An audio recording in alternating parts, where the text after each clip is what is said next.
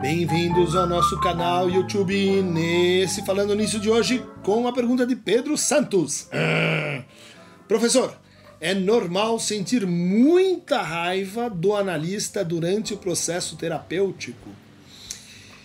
A pergunta direta ao fígado. O que, que eu vou te responder é que eu sentia muita. O meu primeiro processo analítico eu chegava ao ponto assim de ir apenas e tão somente para encher o saco paculés do meu analista, porque ele não respondia, ele não falava, ele não assim se portava como um ser humano normal.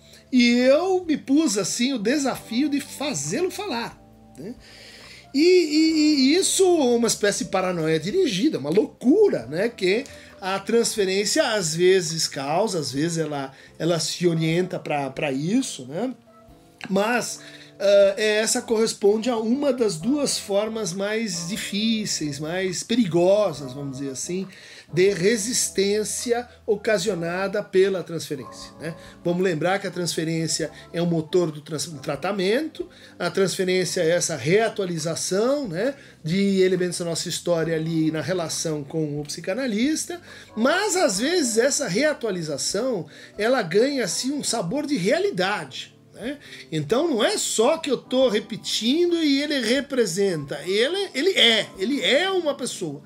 E quando ele entra muito nessa posição, né, às vezes por ah, manejar mal a transferência na sua dimensão imaginária, às vezes por propriedades ou características daquela pessoa, a gente pode ter ou uma transferência erótica, né? Em que o sujeito diz: Bom, quero ir para a cama, eu tenho uma loucura, eu só penso em você, eu só sonho com você, e, e, e vamos pro clinch, né? É, que, é, que é um problema, mas também, quando superado, isso leva a análises muito ricas, muito interessantes. Geralmente você vai para um fim de análise quando você consegue superar esse momento tão intenso. E a outra alternativa é essa que você está colocando aqui, que são as transferências hostis, né?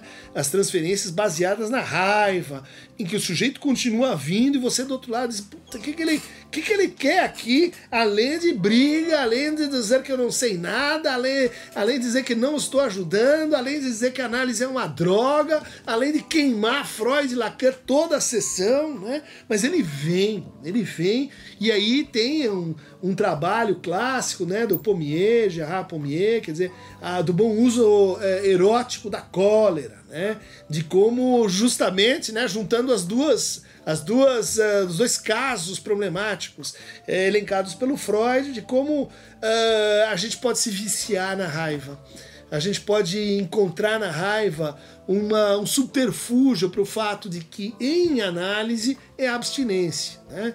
É abstinência de respostinha, de esclarecimento, de parceria imaginária, né? Quer dizer, não, não tem isso. Então, o que, que acontece? O sujeito fica assim, ela recua um estado de classicamente se diria frustração e daí agressão. Né? Lacan é um crítico dessa, dessa equação, mas que ela foi muito, muito usada aí pelos psicanalistas nos anos 50, né? É, que, que, que, não respondiam, né? que, que tinha uma atitude é, muito distanciada para o quê? Para provocar essa regressão e depois a agressão, e daí você analisava né? essa agressão, essa agressividade do sujeito. No fundo, essa raiva em excesso, né, essa raiva permanente, ela cria assim, uma espécie de gozo secundário para análise. Né? Já que eu não posso ter isso, eu me crio uma satisfação do antagonismo. Sabe como é que é? Tem gente que adora, hater, né? Tinha os haters antes da existência da internet lá nos divãs, lá nos tratamentos uh, psicoterapêuticos, né? E jamais me esquecerei de um episódio com uma paciente, aliás, uma paciente muito querida, mas que tinha uma transferência odiosa. Né? Era até cômico, porque assim me odiava. Né? Me odiava e odiava todos os elementos mais assim coercitivos do, do tratamento. Então, por exemplo, o fato de ter que pagar pagar em dinheiro. Então vinha lá ela com um saco né, de moedas. Ah, você quer que eu pague? É isso que você está interessado? Você só quer o meu dinheiro? Então jogava as moedas na sessão. Né? Até que um dia ela, ela consegue esconder o dinheiro pelo consultório. Então põe um pedaço atrás de um quadro, põe um pedaço, uma, uma parte do dinheiro embaixo, um acting out, né, de grandes proporções. A nossa funcionária, coitada, fica louca da vida porque encontra um chumaço de dinheiro atrás da privada e diz é um teste. Eles estão querendo ver se eu vou ficar com dinheiro ou se eu vou mostrar. Fica indignada, cria-se um problema geral no consultório porque uma paciente está às voltas com ah, bom, se você me ama, então eu não tenho que pagar, e se eu pago, você tem que me fazer curar e me dizer qual é o diagnóstico, e se você não faz isso, você é um idiota. E bom, assim como as transferências amorosas, as transferências odiosas são muito muito divertidas e quando a gente consegue atravessá-las, elas uh, criam uma, uma uma força assim na transferência que depois permite que a gente navegue por mares nunca antes navegados, né? E que, como diz o Winnicott, né? Se a gente consegue resistir, em geral são pacientes que que tem uma, tem uma questão mais básica na equação assim sobre amar e ser e ser amado, né? Então ele, ele vai ao limite ou ela vai ao limite das coisas assim chatas, indecorosas, nojentas, desagradáveis para dizer assim, eu quero provar que você não me aguenta, que você vai me expulsar. Né?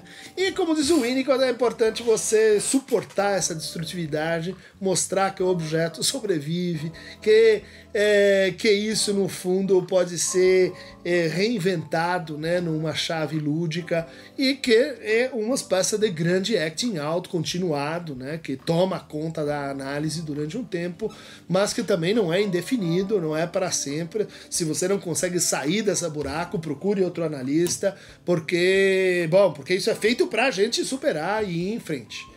Falando em ir em frente, se vocês quiserem mais fragmentos odiosos, uh, vampirescos, uh, fragmentos haters, clica aqui no Aqueron Tamover, porque eu vou mandar entregar na sua casa, porque você não sai de casa. Nós estamos em coronavírus, você fica aí, senão o tio Cris vai pegar você e dar uma aula sobre o que, que é o ódio do analista com as pessoas não comportadas. Por hoje é só.